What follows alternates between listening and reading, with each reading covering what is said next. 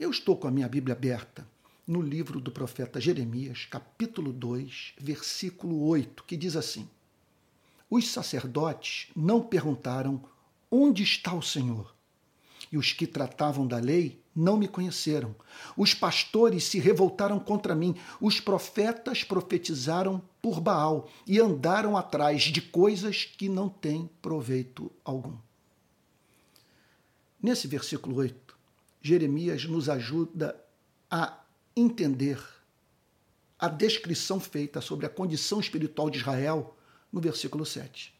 Olha o que, que ele diz. Eu os trouxe para uma terra fértil para que vocês comessem o seu fruto e as coisas boas que ela tem. Mas depois de entrar, vocês contaminaram a minha terra e fizeram da minha herança uma abominação. Como explicar o fato de o povo de Israel, justamente no momento da fartura, da prosperidade, das orações ouvidas, se desencaminhar. Se afastar de Deus apesar do seu histórico de súplica graciosamente atendida por Deus. Jeremias diz o seguinte: o que está por trás dessa apostasia é o púlpito, é o trabalho do pregador daqueles que são os responsáveis pela ministração da palavra. Esses desencaminharam a nação juntamente com os detentores do poder político. Então, olha o que, que Jeremias declara. Ele afirma, no verso 8, que os sacerdotes não convocaram o povo para buscar a Deus. Veja, uma coisa é você chamar pessoas para frequentar a igreja. Meu Deus do céu. É do interesse de muitos pregadores que os templos estejam superlotados. Isso dá muita grana. E eles agem de uma maneira que as pessoas julgam que, pelo fato de estarem no templo participando de um culto de uma hora e meia, duas, às vezes três horas de duração ou mais, que elas estão ali buscando a Deus. Quando na verdade estão participando de um mega encontro de autoajuda, no qual a Bíblia é usada como ferramenta psicológica para tão somente levar as pessoas a conquistarem nesse mundo o que outras estão tensionando conquistar também, mas por outros caminhos. Ou seja, um tratamento é dado para os problemas humanos que você encontra no que de pior existe na literatura secular. Não há administração daquilo que é essencialmente cristão e que é capaz, portanto, de fazer com que a pregação trate de maneira cristã dos problemas dos cristãos. Então, muitas vezes acontece isso. Os sacerdotes, eles são é, suficientemente habilidosos para, para fazer com que as pessoas dependam do templo para viver. E não tem nenhum problema em pessoas frequentarem o templo no domingo. Deus nos chama para congregarmos. Agora, o problema é quando nós confundimos estar no templo com buscar a Deus. Porque nós podemos estar no templo pelos mais diferentes motivos. Podemos estar no templo pelo simples fato de termos escolhido para ouvir a mensagem de um pregador que não prega todo o conselho de Deus, que prega uma mensagem culturalmente condicionada, de olho no mercado da religião, disposto, portanto, a adaptar sua mensagem à demanda, de modo, portanto, que não lhe falte dinheiro para expandir o seu império eclesiástico. Então, Jeremias simplesmente declara que os sacerdotes, sim, os sacerdotes não foram capazes de levantar uma pergunta central: onde está o Senhor? Como encontrá-lo? O que nos cabe fazer para que estejamos na Sua presença? Qual é o sentido de nos encontrarmos numa terra é, onde mana leite e mel na, no, quer dizer, estarmos aqui na geografia literal do sonho do nosso coração, se nós não, não temos mais a nossa presença? Que, a, a presença de Deus. De que vale estarmos num culto superlotado? Com instrumentos é, é, é, é de imagem, som de última geração sendo utilizados. Se não há batismo com o Espírito Santo, não há transcendência, não há manifestação concreta da presença de Deus. Eu me lembro de Martin Lloyd Jones dizer que a tarefa do pregador é trazer para a congregação um senso da presença de Deus. Já esse senso da presença de Deus na igreja que você frequenta, não estou perguntando se você está dando muita gargalhada. Não estou perguntando se, se, se o culto é caracterizado por pirotecnia. Não estou também perguntando se os músicos são habilidosos, que estou, que eu estou simplesmente indagando é se há transcendência, se, se o perfume de Cristo se faz sentido nos cultos da igreja que você frequenta. Em segundo lugar, Jeremias declara que os teólogos conheciam teologia mas não conheciam a Deus. Olha o que, que ele diz. Os que tratavam da lei não me conheceram. É o caso, portanto, de você estar diante de um homem ortodoxo. Ele não fala bobagem, contudo, falta-lhe graça. Ele prega passando a nítida impressão que ele não crê naquilo que ensina. Isso é trágico. Porque não há nada que endureça mais o coração do ser humano do que a pregação da palavra de Deus desacompanhada do poder do Espírito Santo. De um homem que diz crer na piedade, mas que nega a sua eficácia. Que fala sobre Deus, mas não revela a vida de Deus na sua alma. Em terceiro lugar, Jeremias menciona o trabalho dos líderes em geral, dos que são chamados aqui de pastores. Os pastores se revoltaram contra mim. Quando ele fala em pastores, ele não está falando nessa figura que vemos hoje no mundo evangélico, daquele líder de uma igreja local. Ele está falando daquele que conduziu o rebanho. Ele está falando da autoridade pública. Ele está falando da classe governante. E ele está dizendo que a classe governante se revoltou contra Deus. Ou seja, se recusou a fazer a vontade de Deus. Não há a mínima dúvida de que Jeremias está aqui destacando de uma forma de toda especial, e isso nós vamos ver é, é, nos próximos dias, quando examinarmos os, os demais capítulos e versículos do livro do profeta Jeremias, ele está aqui enfatizando em especial duas iniquidades, a idolatria e a injustiça. É impressionante como que o tempo inteiro Jeremias toca nessas duas teclas. O povo se afastou do seu Criador, se tornou idólatra, e o povo passou a negar a justiça de Deus, a se envolver com uma espécie de injustiça que representava uma provocação à santidade divina, ou seja, que demandava de Deus uma resposta. Deus tinha que julgar o seu povo. Não havia como ser diferente, porque ele não haveria de negociar a sua santidade por amar. E por fim, Jeremias trata do papel dos profetas naquele cenário no qual a pregação estava por trás do nível de penúria espiritual da totalidade da nação. Ele diz o seguinte: os profetas profetizaram por Baal e andaram atrás de coisas que não têm valor algum. Eles passaram a servir a um ídolo, a Baal, e tratar e, e, e tratar nas suas pregações o que não edificava. Você está entendendo o ponto? Permita-me repetir. Olha o que ele diz: os profetas profetizaram por Baal. Eles estavam servindo a alguém, a um outro não ao Deus de Israel, Deus verdadeiro, Deus de, de Abraão, de Isaac e de Jacó. E eles andaram atrás de coisas que não têm proveito algum.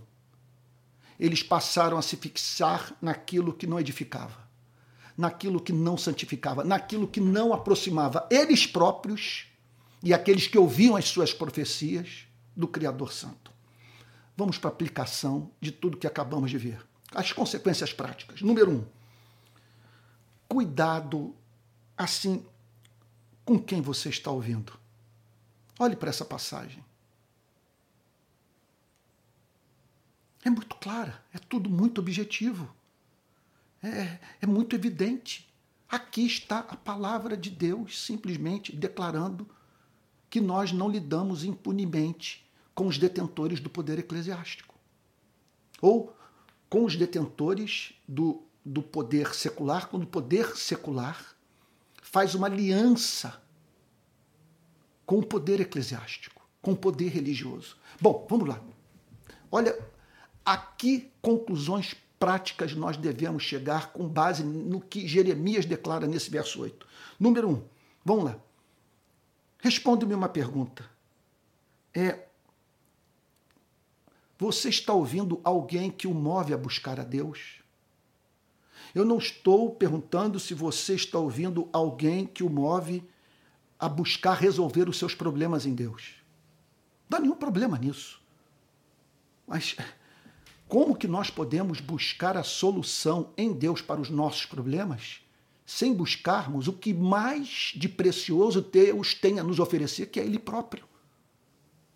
Você está lidando com gente que o chama para viver intimidade com Deus, para torná-lo o supremo amor da sua vida, para fazer, portanto, que a, com que a sua oração seja um monólogo, que seja Deus falando consigo mesmo, uma vez que quando você ora, você tão somente pede da parte dele aquilo que de antemão ele quer lhe dar.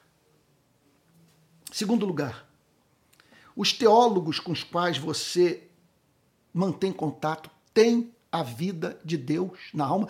Eu não estou perguntando se eles são ortodoxos.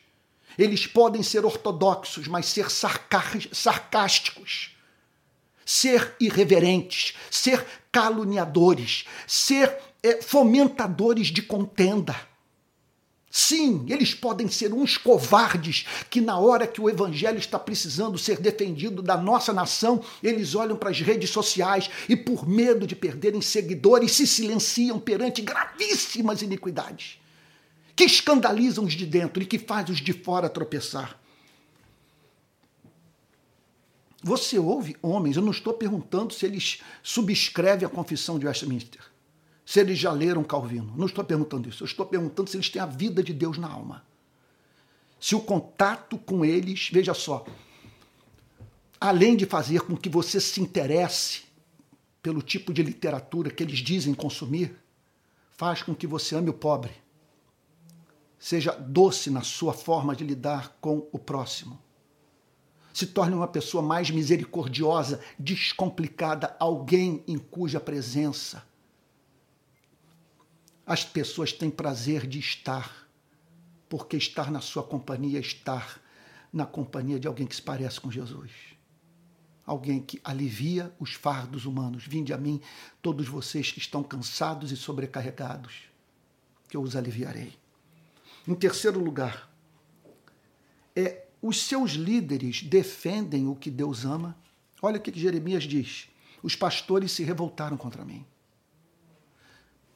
não significa, em todos os casos, se revoltar contra o nome Deus, ou contra a palavra Deus, ou contra o Deus da Bíblia, mas sim significa se revoltar contra o Deus revelado por Jesus Cristo, revelado pelas Sagradas Escrituras.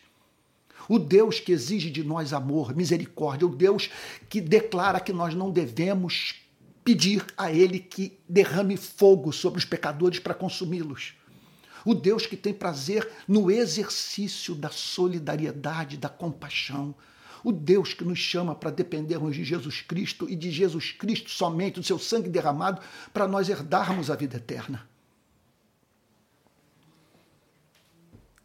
E por fim, para quem os pregadores que você ama ouvir trabalham? Olha o que, que Jeremias diz: os profetas profetizaram por Baal e andaram atrás de coisas que não têm proveito algum. Quer dizer, a palavra deles não tinha como origem a revelação. Profetizavam por Baal, falavam em nome de um ídolo e levando as pessoas a se preocuparem com tudo menos em serem cheias do Espírito Santo, refletirem o caráter de Cristo e amarem a Deus. O que eu tenho para lhe dizer é o seguinte: cuidado com o que você ouve. O nosso país hoje é um país que tem grande parte dos seus púlpitos pigmeus espirituais, meninos na fé, crianças e o pior, gente não convertida. Gente que não nasceu de novo. E por isso, Moisés está mais presente nas pregações do que Jesus. Por isso há mais moralidade do que o conteúdo da graça, que perdoa e que gera em nós aquele estado de alma que nos faz, de uma forma não neurótica, nos submetermos à palavra de Deus.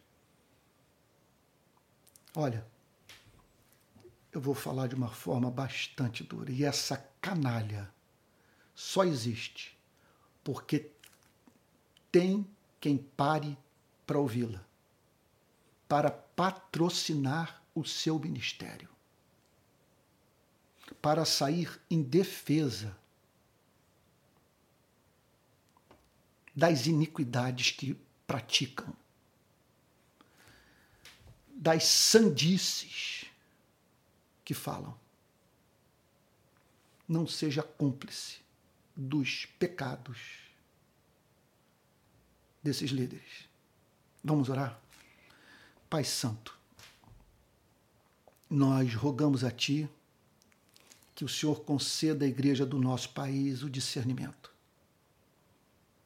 que habilita a igreja a identificar o lobo na pele da ovelha. Aparência de ovelha, mas uma natureza mesquinha, destruidora, devoradora, Senhor, que estraçalha a alma. Guarda-nos dessa gente, ajuda-nos, Senhor, a nós pregadores, a provarmos de um avivamento e oferecermos algo melhor para a nossa nação. E levanta profetas, Senhor. Levanta verdadeiros sacerdotes. Senhor, teólogos que não apenas conheçam teologia, mas conheçam a Ti. E uma classe governante, Senhor, que saiba que um dia vai ter que prestar contas de tudo que faz ao justo juiz do universo. Ouça a nossa oração, Senhor, que fazemos em nome de Jesus, com perdão dos nossos pecados. Amém. Amém. Olha, eu espero que o programa de hoje tenha abençoado sua vida. Tem algumas coisas assim, por favor, não desligue. Não deixe de ouvir o que eu tenho para falar. Primeiro, você sabe que eu estou oferecendo um curso de teologia gratuito de segunda a sexta, às 18 horas, por aquele canal famoso. Tá bom? Todos conhecem, o mais famoso. Então, segunda-feira eu falo sobre a relação do cristianismo com a filosofia. Na terça eu falo sobre doutrina. Na quarta falo sobre o relacionamento da fé cristã com as ideologias políticas. Na quinta é, é, dou aulas sobre a história do cristianismo e encerro na sexta-feira com um curso sobre liderança, no qual eu falo sobre a arte de preparar sermões e pregar a palavra de Deus. Tá bom? Não deixe de participar, não deixe de dar o tal do like, de se inscrever no canal. E tudo isso precisa de sustento. Tudo que estou fazendo e que sonho em fazer então, se você puder ajudar, há três caminhos para você contribuir. Tudo é oferecido de graça. Então, você é livre para contribuir ou não. Então, como que você pode ajudar? Primeiro lugar, apoiando essa campanha do Apoie-se. Eu sempre ponho o link. É uma plataforma de coleta de ajuda financeira, sabe? Então, que nos permite apoiar projetos que nós acreditamos. Outro ponto, você pode se tornar membro do canal. E, por fim, você pode depositar uma oferta nesse Pix, palavraplena.gmail.com. Tá bom? É isso aí. Não deixe de divulgar, não deixe de compartilhar os links. Fale para os seus amigos e parentes o que Deus está fazendo. Eu espero que é o que esteja acontecendo na sua vida por meio desse canal. Tá bom? Fique com Jesus. Um bom restante de dia e até amanhã. Até o próximo Palavra Plena.